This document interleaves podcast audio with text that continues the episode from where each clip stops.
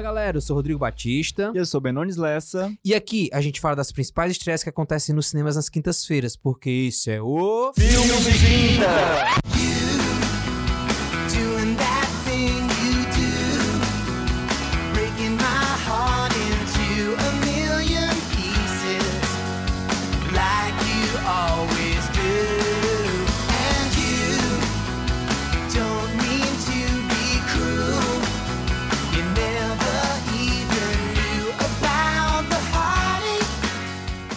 Olá, pessoas! Está começando mais uma edição do seu podcast favorito. Esse é o seu podcast favorito, né? Espero. Estamos aqui com a nossa 28ª edição, 28º episódio, né, Rodrigo? Exatamente, meu caro bem. Mais uma vez a gente vai aí trazer pra você alguns, algumas das principais estreias do cinema nessa quinta-feira, né? Isso, porque às vezes as pessoas pensam, né? Pô, o que, que eu vou ver esse final de semana no cinema? Aí deixa pra escolher só quando chega lá. Então aqui, ó, a gente ajuda você pelo menos saber mais ou menos o que, que tá em cartaz pra você escolher e já aí, ó, decidir. Já vai direto pra fila, já compra o ingresso na hora. E nessa semana a gente vai falar de quais filmes, Rodrigo? Bem, serão os seguintes. Toy Story 4, Espírito Jovem, Relatos do Front Deslembro, e Casal Improvável.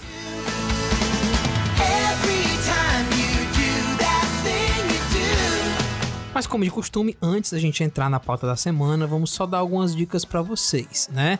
Primeiro, bem, eu quero saber o que que você tem de dica pra galera pra fazer nesse final de semana, sem esquecer que hoje, quinta-feira, é feriado. Então, Rodrigo, nos últimos dias eu não fui ao cinema, né, Pra variar. Ah, eu não, estou não aqui me- acredito. estou me antecipando e fazendo a sua piada por você.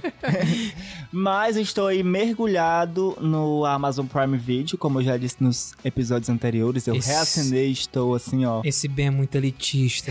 Estou assim fazendo valer os meus R$ 7,90 por mês, que ainda não paguei, porque ainda não fechou um mês. Mas enfim, aí eu vi a segunda temporada do da, da série, né, super premiada, ganhou aí Globo de Ouro e Emmy, que é a maravilhosa Senhora Maisel, uma série aí do casal Sherman Paladino, né, criada pela Amy Sherman Paladino, que pra quem não conhece é a criadora de quê? De quê? De quê? De Gilmore Girls, né? Minha série favorita. Não fazer a mínima ideia. Pois é, gente, essa série é maravilhosa. Se passa ali na década de 50 e conta a história de uma mulher que é largada por uma- pelo marido e decide virar o quê? Uma comediante de stand-up. Se garantiu. Maravilhoso, maravilhoso. Vamos lá assistir. E uma outra dica, né, é da Netflix, pra ela não ficar enciumada aí por eu ter dado uma dica, uma dica só da Amazon. Enfim, é o documentário Democracia em Vertigem, da Petra Costa. Pra quem não conhece a Petra Costa, né, ela é uma documentarista.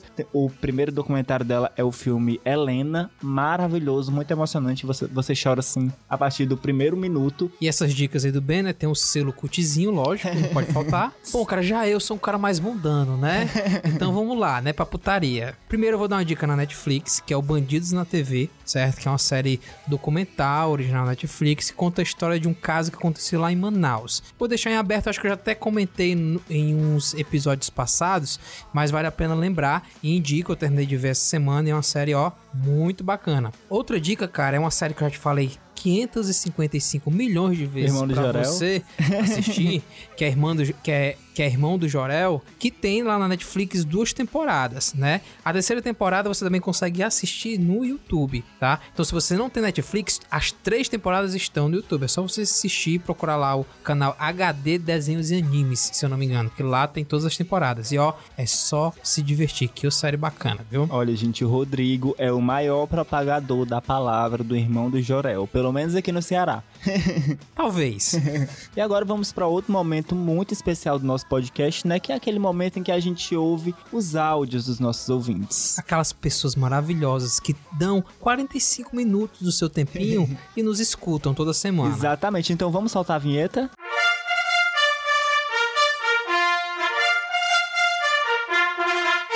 Áudios de quinta. Mas e aí, bem, quem mandou áudio pra gente essa semana? Então, o áudio dessa semana, né? Vamos ter só um áudio, é da Shelda, uma amiga minha, que inclusive gosta muito do cinema e tem um gosto de. um gosto cinematográfico muito parecido com o meu. Cutizinho assim? É tipo isso. Então, Tá. ela foi ver Inferninho aí há algumas semanas e vai contar pra gente um pouco do que ela achou do filme.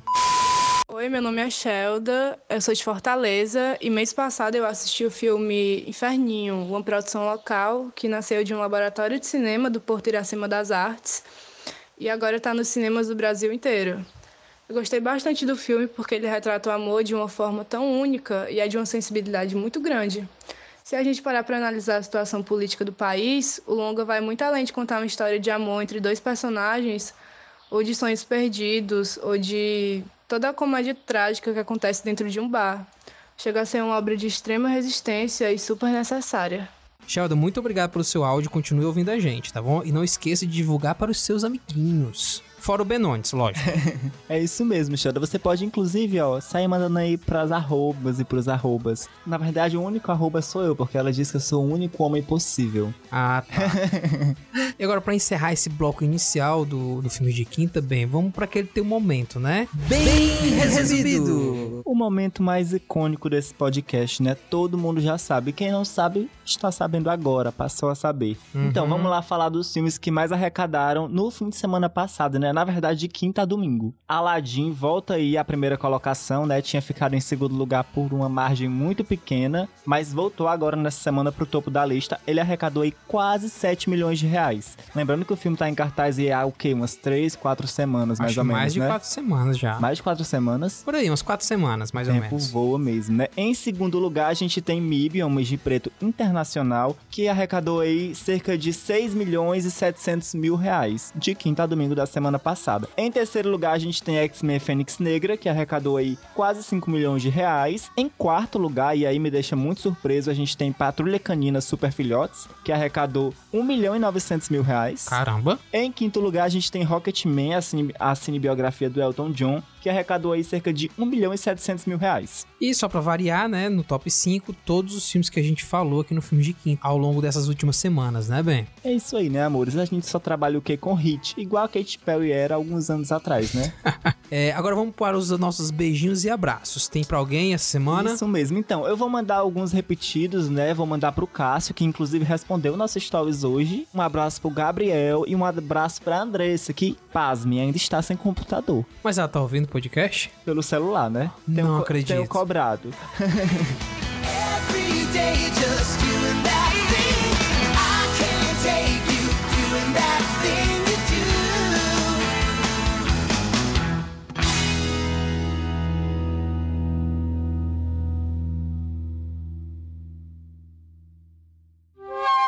Se você não curtir de vez em quando, a vida você passa quer, e você mãe. nem vê. Não há redonda quando E se não acha. leviosa.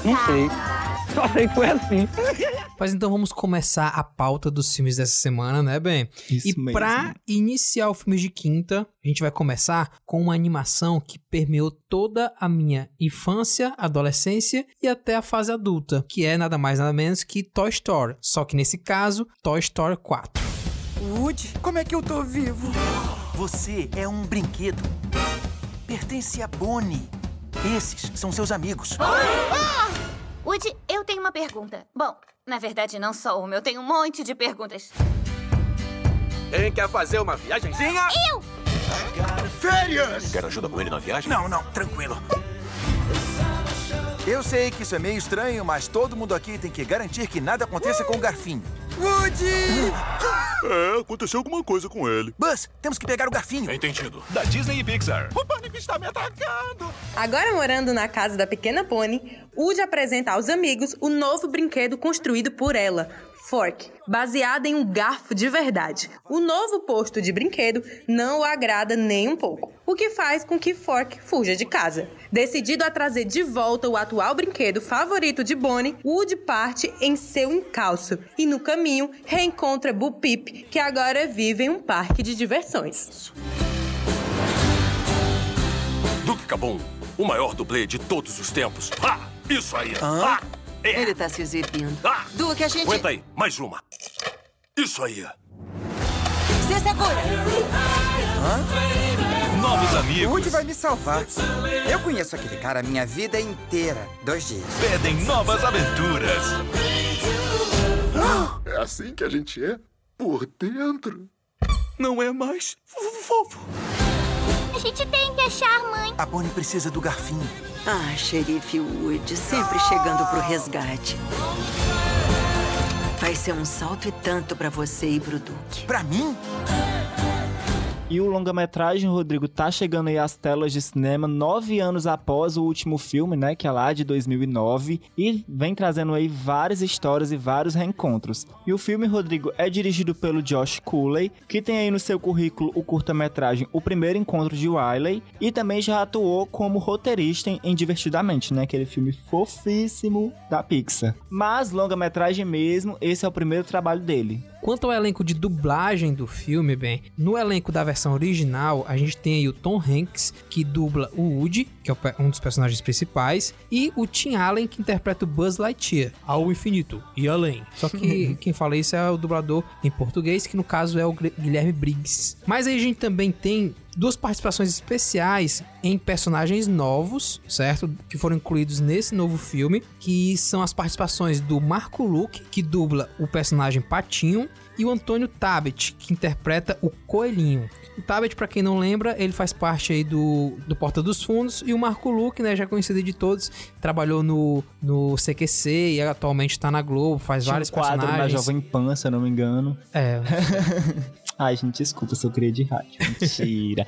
mas ele tinha um programa na Tinha um quadro. Era porque eu não lembro que era um quadro que ele era um motoboy. e Ah, aí na era verdade, tipo ele- umas crônicazinhas. Ah, ele é um personagem, ele tem, ele tem mesmo esse personagem, mas ele usa em todo canto. Pois é. Ador, adorava não, mentira, que era uma coisa muito hétero. Mas enfim. Vamos lá, né? Vou aproveitar pra começar fazendo uma errata. Hum. Eu falei aqui anteriormente que Toy Story 3 foi lançado em 2009, mas eu menti, tá, gente? Fake news. Na verdade, foi lançado em 2010. Tava aqui fazendo as contas e aí tava dando um negócio meio estranho. mas jornalista, né? É Mas, isso. mas aí o que que conta esse quarto filme, né? Primeiro, muita gente achava que a história de Toy Story tinha acabado no terceiro filme. Eu mesmo. Por conta de, de alguns acontecimentos ali no final do filme, né? Que a gente também não vai dar spoiler, por mais que tenha Rodrigo. mais de nove Não, anos de Rodrigo, filme. Pelo amor de Deus, 10 anos e o pessoal. Não, gente, olha. Patrulha do spoiler, por favor. Mas enfim, né? o que importa é que teve uma continuação e nesse momento a família de brinquedos tem um novo integrante, o Fork, que aqui no Brasil ficou traduzido como Garfinho. Que é um, um brinquedo feito à mão pela própria Pony, que é a nova dona dos brinquedos, né? O Woody, o Buzz Lightyear e, e- e outros personagens aí da franquia. E o Garfinho, pelo- como o próprio nome já sugere, né? Ele é um, um brinquedo feito a partir de um garfo de plástico. E o engraçado, bem, que como ele é um garfo descartável, né? Ele se considera, entre aspas, um lixo. Então, ele fica meio que confuso dessa nova vida que ele tem, de ser um brinquedo e não mais um garfo. O filme é, explora esse ponto, né? E também as consequências que isso traz. Por exemplo, ele com essa, essa dúvida do que ele é, ele acaba fugindo de casa. E aí, cabe ao Woody como sempre, que é o cara ali que é, o, que é como se fosse o paizão de todos os brinquedos, né? Ir atrás do, do, do garfinho e recuperá-lo, né? E encontrá-lo e trazer de volta pra Bonnie. E nesse filme, né, Rodrigo, a gente tem aí a, o surgimento de uma nova vilã, né? Que é uma bonequinha que parece uma Barbie fascista, só que ela na verdade é um, é um bebê, tipo aqueles bebê monstros. Aquelas bonecas bem assustadoras, pronto. Sim. E aí ela tem ali também, as, ela é muito má, né? Bem, bem perversa, mas é, o filme tenta mostrar ali o lado humano, aspas, né? O lado dela da história, tenta mostrar o porquê dela tá tomando essas atitudes, algo que é bem, é algo que é bem a cara do Toy Story, né? Que é, tem, tem, tem muito essa vibe de fazer a gente refletir sobre os nossos relacionamentos e tal. Uma coisa que o filme trata muito é sobre essa questão dos encontros, né? Que a gente vai ter também aí nesse filme o, o encontro do Woody, do cachorrinho, que é linda, e dos outros bonecos com a personagem que eu esqueci o nome dela agora, que é aquela que usa rosa, que É a tem Beth. um negocinho, exatamente, a Beth. E também do- vai ter o a questão do, do, do relacionamento desses brinquedos com o garfinho, né? Que aí faz a gente refletir sobre os nossos relacionamentos cotidianos mesmo. É, uma coisa bem interessante sobre o filme é que o que muita gente gente se perguntou, inclusive eu, é tipo, por que vão fazer um quarto filme se já tinha terminado tão bem com o terceiro, né? A chance de ter algo, de ser um filme ruim é muito grande. Todo mundo se perguntou isso, né? Inclusive Sim, eu. É, sem contar que o terceiro filme, além dele ser muito bom, ele ganhou diversos prêmios. Sim. É,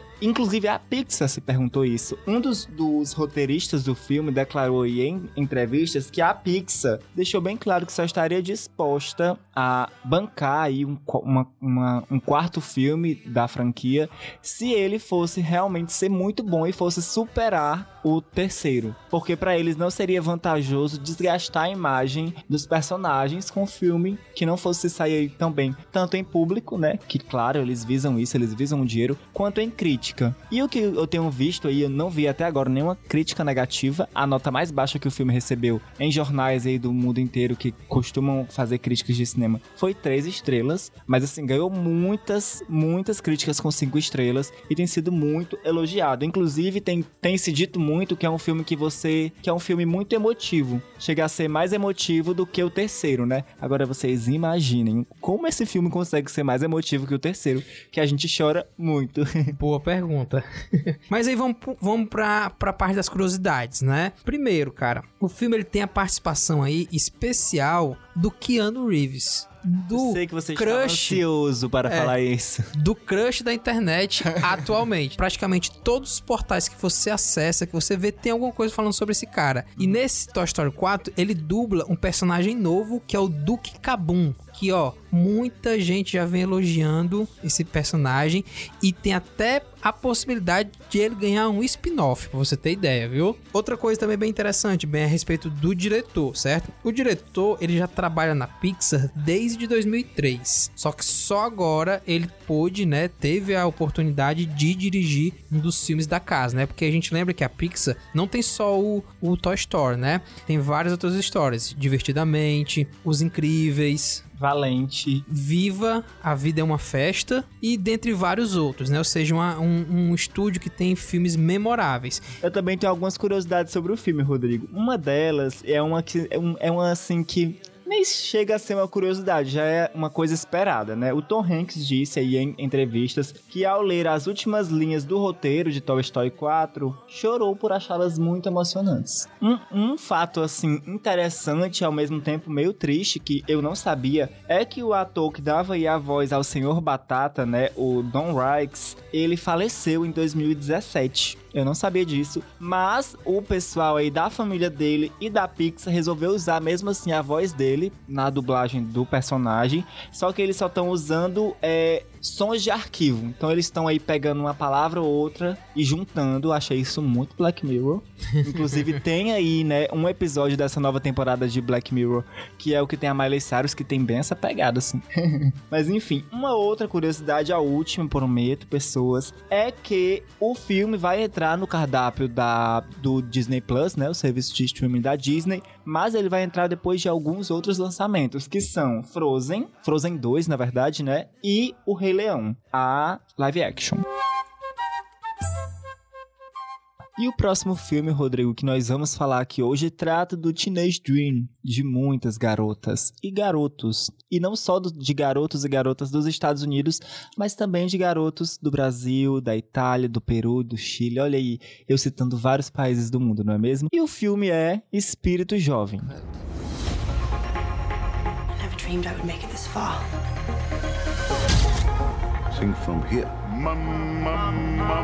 Does he know what he's doing? He's not a real manager or anything, but he has a lot for me. We can do a lot more. You can do this, Violet. You can do this. Sing from your heart. I had a way. Violet é uma menina adolescente que sonha em ser popstar e escapar da cidadezinha onde ela mora e de sua família desajustada. Com a ajuda de um inusitado mentor, ela entra em uma competição internacional de canto, mas o seu caminho para o estrelato ainda tem muitos testes pela frente.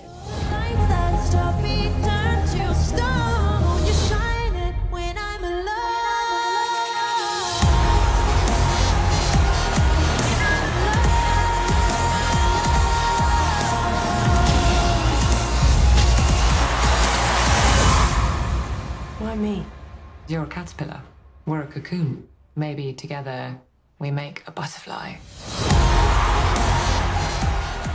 De antemão, calma, certo? Não é um filme evangélico, tá bom? Não é.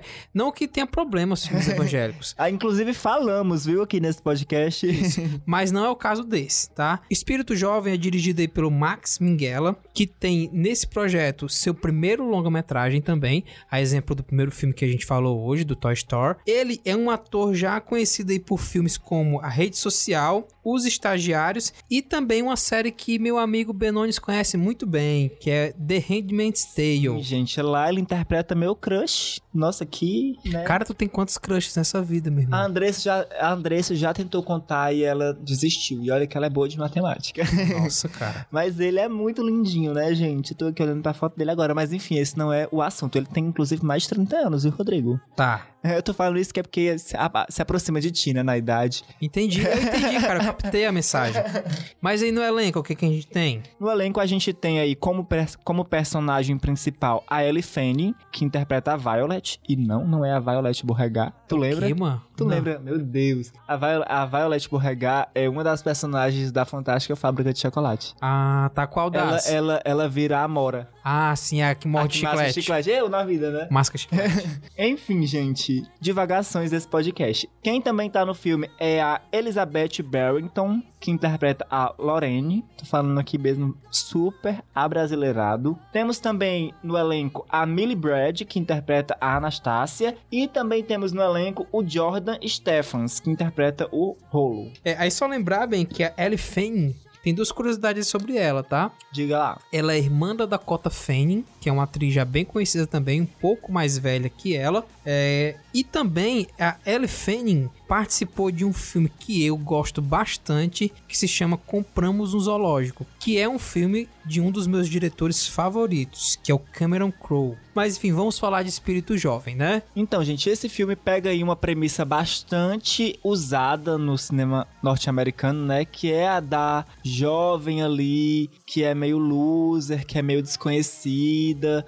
Que de uma trabalha como cidadezinha garçonete. pequena, é exatamente, que descobre ou então, né, que tem o seu talento musical descoberto e vira uma grande estrela da música. E nesse processo aí de se tornar uma grande estrela da música, se perde, não se reconhece mais, aí tem todo aquele momento dramático, e aí ela reconhece que tem que voltar às origens. Não é, não é sempre assim, gente, esses filmes. Então, esse é mais um que segue aí mais ou menos essa cartilha. Não estou é, descredibilizando o filme, tá, gente?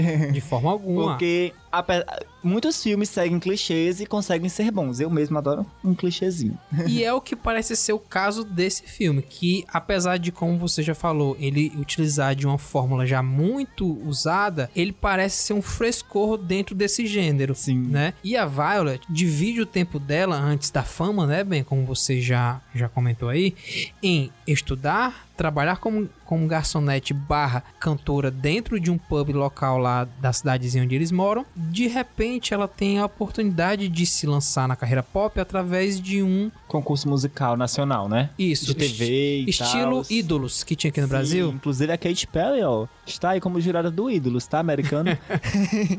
é isso, gente. Eu sou a fonte oficial de vocês de notícias da Ai, Katy ai. Perry no Brasil.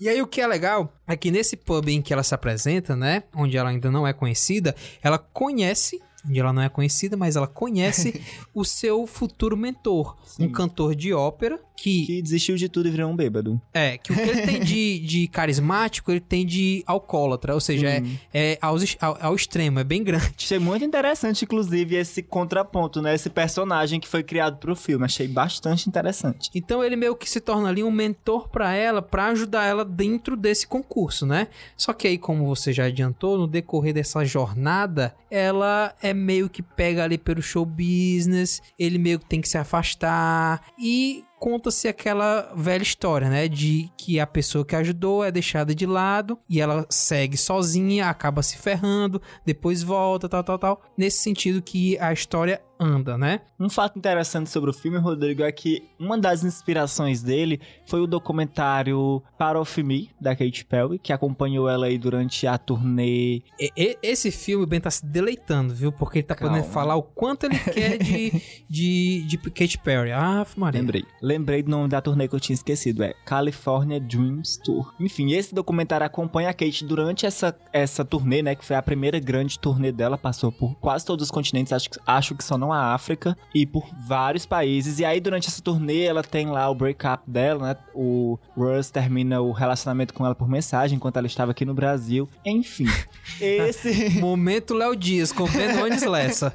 Enfim, esse, esse documentário que é muito bom, que inclusive assista, eu juro que tu vai gostar. Assim, para, para além de você gostar não de música pop, é muito bom, porque você vê os bastidores e tal. Tá. Inclusive, a Kate Perry já assistiu esse filme, tá? Antes da gente, antes de você, ouvinte. E aí, a Kate, inclusive, chegou a participar de um podcast com a Ellie, né? Que é a, que é a atriz principal do filme. E aí elas falaram sobre o filme, nananã, falaram Legal. sobre o documentário da Kate. Enfim, é só para dizer que esse filme tem o quê? O selo Kate Perry de aprovação. Aí se é bom ou não, né? Esse selo. O Metacritic, olha, eu acho que o Metacritic não gosta desse selo, tá? Amarelo. Aí vamos para algumas curiosidades, né, meu cara? Você já iniciou aí, mas eu vou continuar. É, nesse filme a gente tem, tem os mesmos produtores do premiado La La Land. Ou Sim. seja, na parte ali de produção do filme, né? Tem todo o staff que teve é, dentro da produção La La Land. Outra coisa interessante, no filme, a personagem principal, que é a Violet, ela canta músicas de alguns artistas bem conhecidos. Dentre eles, a gente tem aí, ó, a Katy Perry, como você já adiantou, é, A Ariana- Cássio. A Ariana Grande e o Major Lazer. É, não fazem parte do meu- da minha- das minhas playlists, né? Mas são artistas bem conhecidos que cederam suas músicas para serem é, utilizadas dentro do filme, né? Tá, Rodrigo, um outro fato bem interessante é que agora você vai ver o que é o momento Léo Dias, meu garoto. A Ellie, que é a atriz principal. Vocês E não o- estão vendo a cara do bem ao falar isso, cara. Vocês não estão vendo. A Ellie e o meu crush, né, o Max, que é o diretor do filme, estão o quê? Namorando. Já foram flagrados aí algumas vezes, é, saindo de mãos dadas, super risões, aquele momento inicial, né, do namoro onde tudo são flores. No terceiro filme de hoje, do filme de quinta, falaremos de um documentário nacional que narra aí momentos de guerra enfrentados pela população brasileira e pelos policiais. Falaremos de Relatos do Front. A minha carteira de todos os outros policiais é um atestado de óbito ambulante. Sociedade é essa?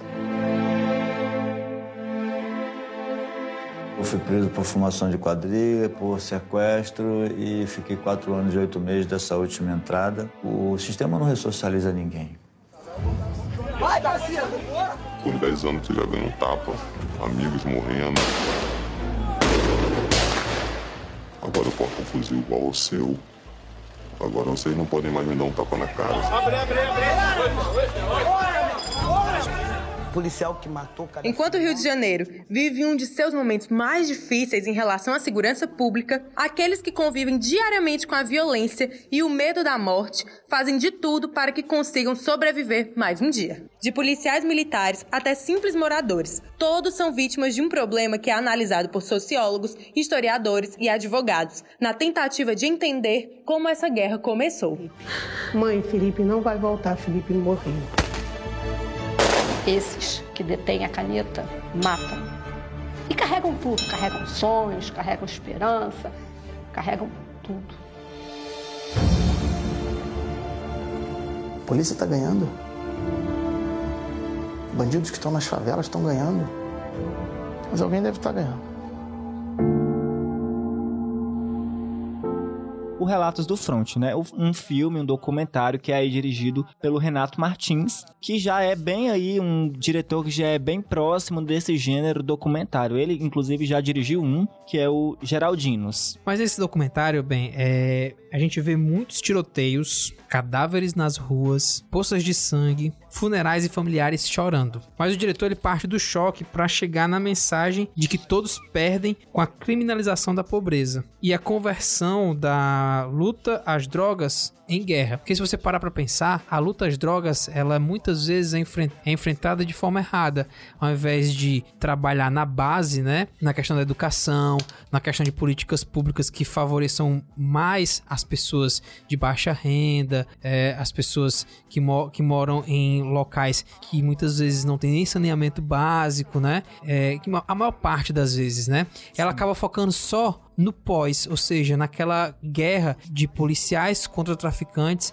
em que o- as pessoas, né, o povo fica ali no meio. E quem sofre é, somos todos nós, né? Então, assim, né? É um assunto delicado, como o Rodrigo falou aqui. É um filme muito atual. Acho que é muito relevante ele estar sendo lançado agora, já que a gente está sendo bom- bombardeado aí a todo tempo. É principalmente depois das últimas eleições, com opiniões de todo mundo sobre todos os assuntos, principalmente sobre os assuntos que, assim, que envolvem aí, né? Segurança, pobreza, armamento. A gente tem ouvido aí opiniões à torta e à direita de todo mundo, tanto contra o armamento da população, né? Aí a, a flexibilização do porte da posse de armas contra quem é a favor. Enfim, é, sei que esse foi, foi um desabafo, praticamente. Bem, cara. Mas é, esse filme é uma coprodução da Globo Filmes, da Globo Filmes também, mas eu queria falar da Globo News, né, o canal de jornalismo 24 horas da TV Globo. E é, parando pra pensar, eu, eu li numa, numa crítica, eu acho que é bem sensato isso, bem verdade mesmo, que ele não seria possível há 10, 15 anos atrás, esse tipo de documentário, porque ele é um documentário que é feito muito com base em filmagens amadoras de pessoas que filmam com seus celulares cenas de violência policial, cenas de tiroteio na favela, cenas de é,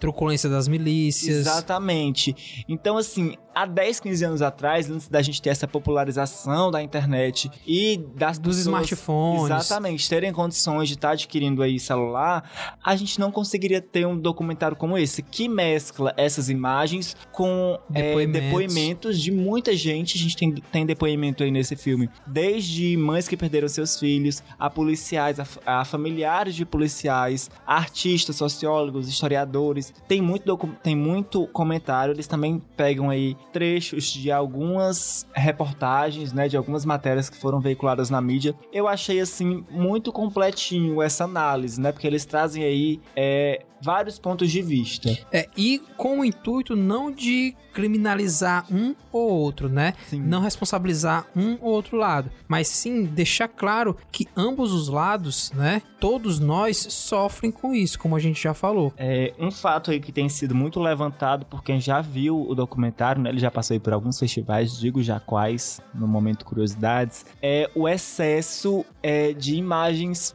fortes, assim, fortes em que sentido? Por exemplo, mães chorando, aí dá um close-up assim na cara delas, umas coisas assim meio sensacionalistas, que eu não sei se seria necessário, né? Eu, tô dando aqui uma opinião a partir de uma opinião de um terceiro, né? Então, assim, pra dar mesmo uma opinião minha, eu teria que ver o filme. Mas estão reclamando muito, estão falando muito sobre isso, esse excesso de é, sensacionalismo, que é muito comum ao que? Aos programas policiais, né? Que tem muitas críticas, inclusive. Mas aí a gente lembra que essas cenas muitas vezes já é de arquivo que ele pegou daquela forma, né? Que a- o, o- cineasta, né, que fez, no caso, o Renato Martins, Sim. é, pegou já aquele material daquela forma. Então ele só, eu acho que até meio com uma forma de crítica, ele usa e mostra como é que muitas vezes, né, a mídia, os jornais sensacionalistas ou os programas policiais sensa- sensacionalistas usam a imagem daquelas pessoas, né, que estão ali sofrendo e acabam sendo expostas é, de uma forma grosseira, né, muitas, muitas das vezes. É, um ponto de vista que eu não tinha pensado ainda, mas que faz sentido. Mas, de uma forma ou de outra, a dignidade da pessoa continua sendo violada, né? De fato. Pra finalizar, Rodrigo, um ponto que eu acho que eu achei muito interessante no trailer é quando um dos entrevistados diz assim: "E quem é que ganha com a guerra às drogas? A polícia ganha? Os bandidos ganham? Vamos começar a se perguntar quem ganha, Porque alguém ganha. porque alguém ganha". Ele diz mais ou menos assim, né, gente? Tô aqui falando com as minhas palavras, mas eu fiquei assim pensando, né, realmente, porque a gente criminaliza muito os dois lados. Eu, por exemplo, criminalizo os dois lados. Che- chego a criminalizar ainda mais a polícia, né? Porque, enfim, vim, vim de periferia, tenho lá minha história de vida, né? Mas enfim, é, essa reflexão é muito interessante. Então, se você tiver aí com dúvida se vale a pena ver o filme, eu digo pra você ir ver o trailer, porque você já fica assim meio que na expectativa, meio que querendo mais. E se você gosta aí de uma trama permeada por política que se passa ali nos anos 80, vai gostar bastante de Deslembro. Faz tempo que vocês voltaram? Dois meses, três semanas e um dia. Tu não pareces lá muito adaptada. Eu não disse que eu tava. Mãe, como você pode ter certeza que ele morreu se você nem viu? Por favor, Joana. Maman, réponds cette fois-ci. Você sabe muito bem o que quer dizer desaparecido político. Non, je sais pas. Pour moi, c'est ces types qui vont acheter un paquet de clopes au coin de la rue et qui reviennent jamais. C'est ça qu'il a fait O Rio de Janeiro não é nada familiar para Joana, adolescente que teve o pai refém como prisioneiro político durante os anos de ditadura no Brasil. Ela passou quase toda sua vida em Paris, cidade onde o resto de sua família se exilou. Tendo sido decretada a lei de anistia, a menina agora está, a contragosto, de volta à sua cidade natal. As memórias amargas de tempos difíceis vêm à tona, causando um forte desconforto. A matéria vida era tão fina. E éramos olharmos intacta retina. Et toi, ton papa, il te manque Quand on grandit, on oublie les choses. Tu comprends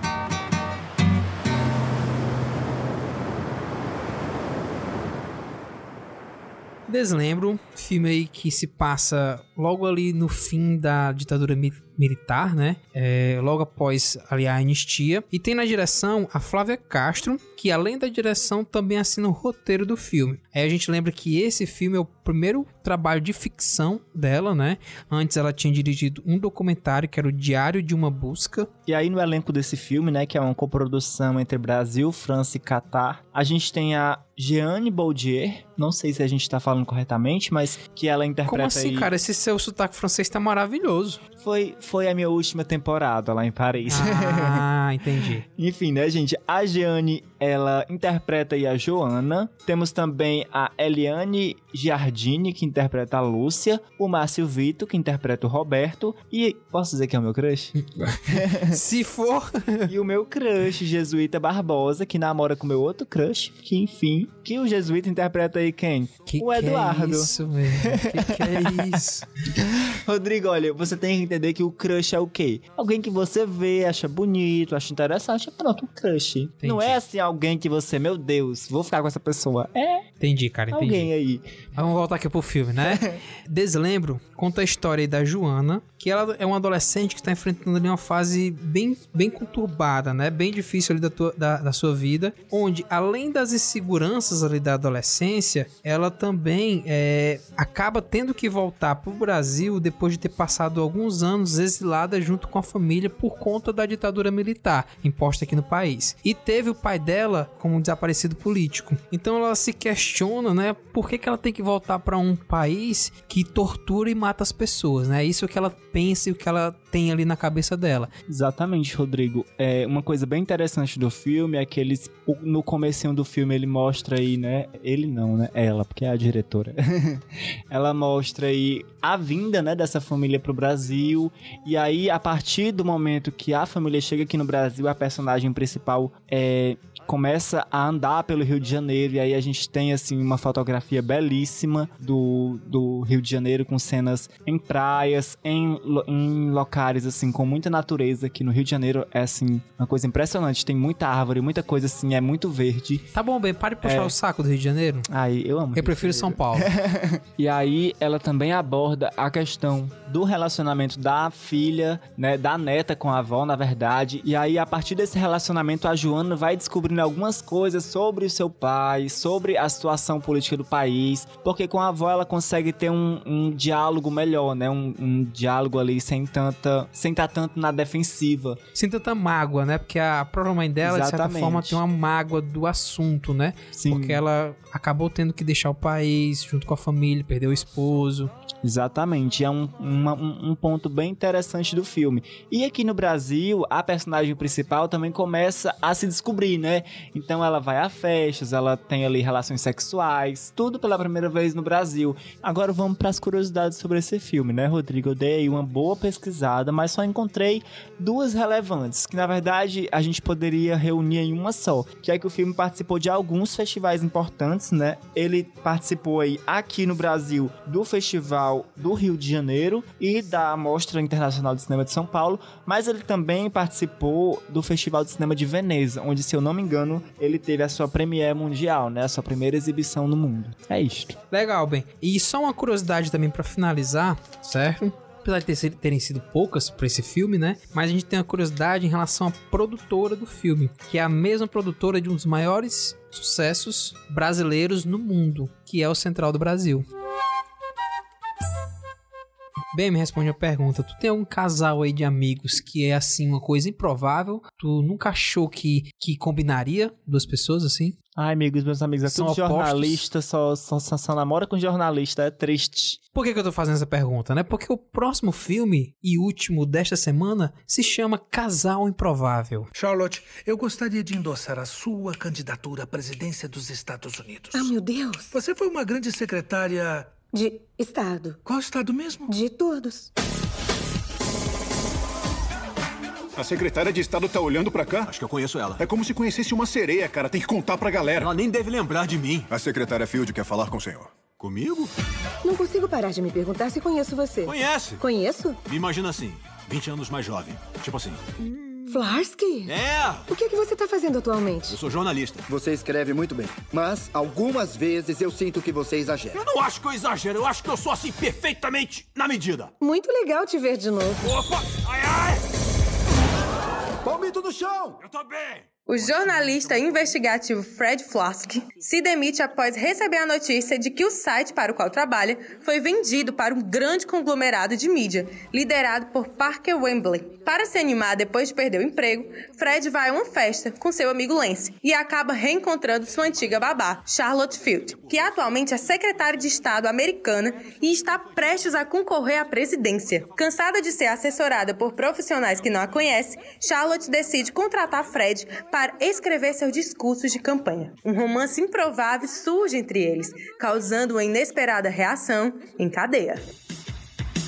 Você namora? Quem vai querer me seguir ao redor do mundo torcendo que eu tenha cinco minutos pra dar carinho?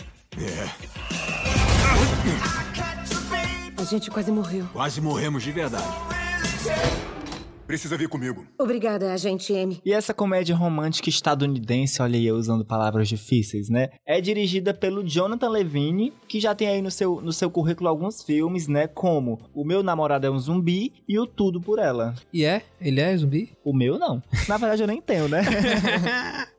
Olha aí.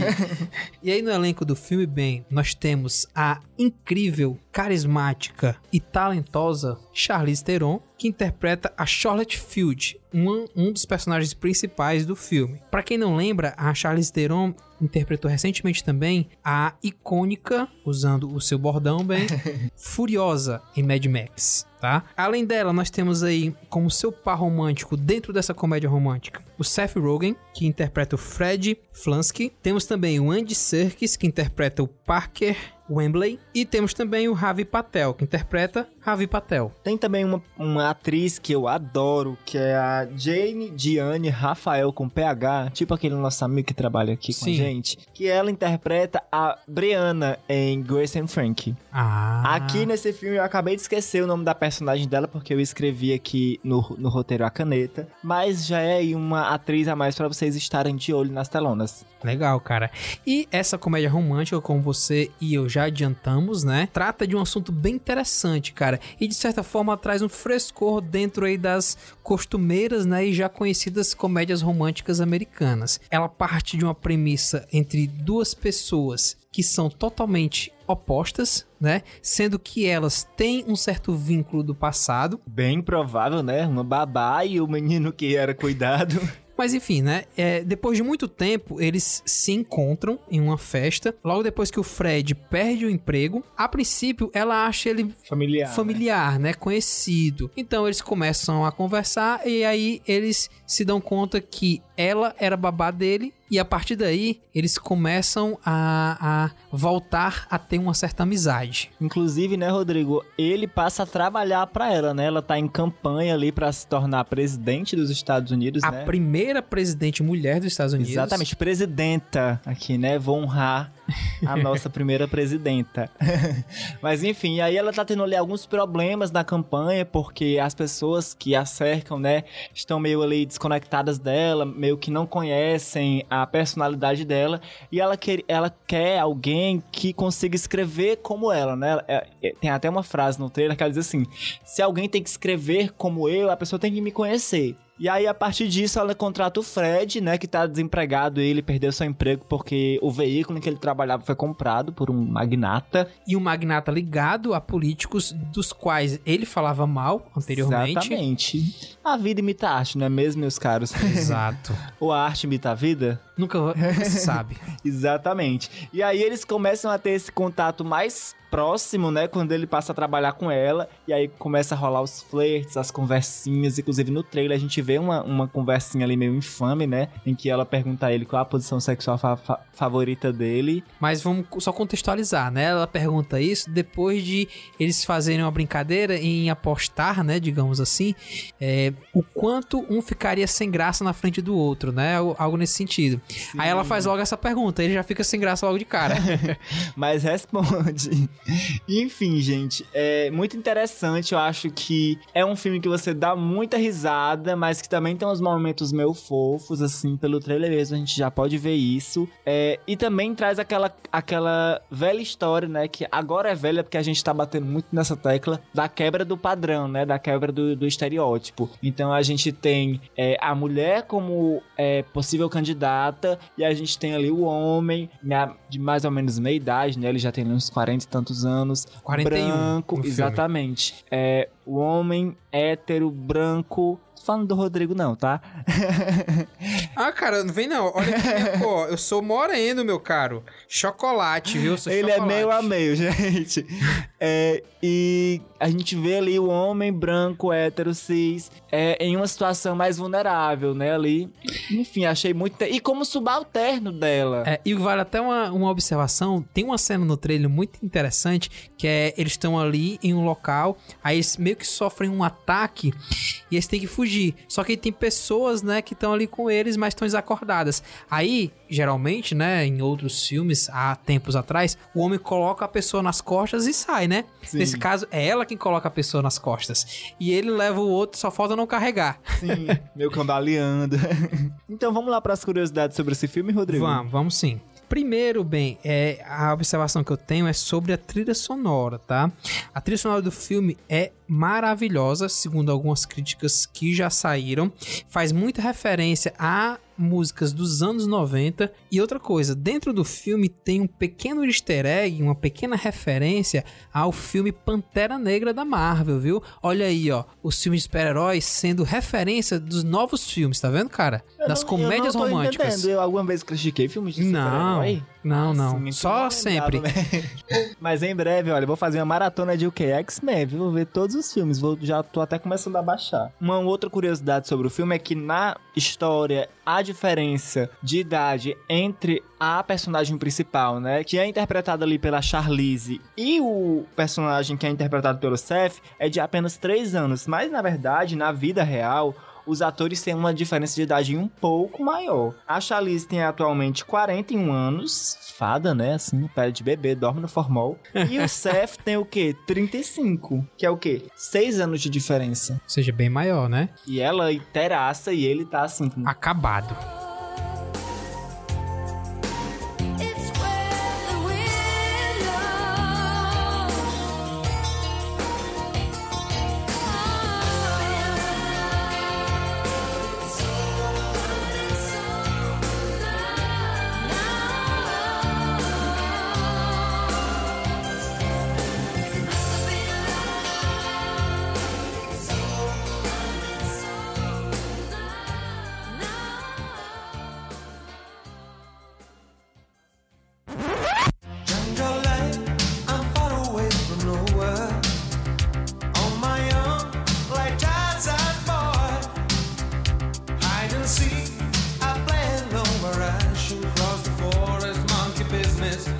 sunny Então, meu caro bem, chegamos ao fim de mais um episódio do Filmes de Quinta, o 28 oitavo. Olha, daqui a pouco ele tá chegando na sua idade. É, falta só mais um.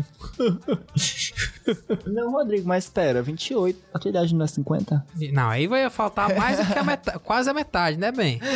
Exagera não, tá? 29, já disse que a minha idade é 29. Mas vamos lá, como é que as pessoas podem entrar em contato com a gente? Então, você pode entrar em contato com a gente através do nosso Instagram, né? Arroba Filmes de Quinta Pod, ou também através do nosso Twitter, que aí é só arroba Filmes de Quinta. A gente também tá lá no Facebook, é só procurar lá na, na caixa de buscas Filmes de Quinta. A gente é os primeiros a aparecer. Isso aí. Caso vocês queiram mandar alguma mensagem, se não pelas redes sociais, vocês também podem mandar através do nosso e-mail, que é podcasts.plusfm.com.br. E a gente também lembra que toda quinta-feira, logo que sai o episódio, a gente publica uma matéria lá no site da Plus FM plusfm.com.br com todos os trailers, sinopses e algumas curiosidades sobre os filmes que a gente falou aqui no episódio. Exatamente. Então não deixe de entrar em, em contato com a gente, porque a gente quer saber o que você tá achando sobre o podcast, né? A gente quer saber a sua, a sua opinião sobre os filmes que a gente tá falando, sobre a gente, sobre a nossa interação, enfim, sobre o que você quiser falar. E caso você tiver com preguiça de escrever pra gente, você pode mandar um áudio. Para fazer isso é só entrar em contato lá com a gente nas redes sociais ou por e-mail que a gente explica como é que você manda esse áudio pra gente, tá bom? Exatamente. Então não deixe de entrar em contato com a gente, porque aqui a sua opinião é muito importante. Sem dúvida alguma. Exatamente. Temos um episódio? Temos. Então é isso, gente. Nos vemos semana que vem. Beijinho, beijinho. Tchau, tchau. Night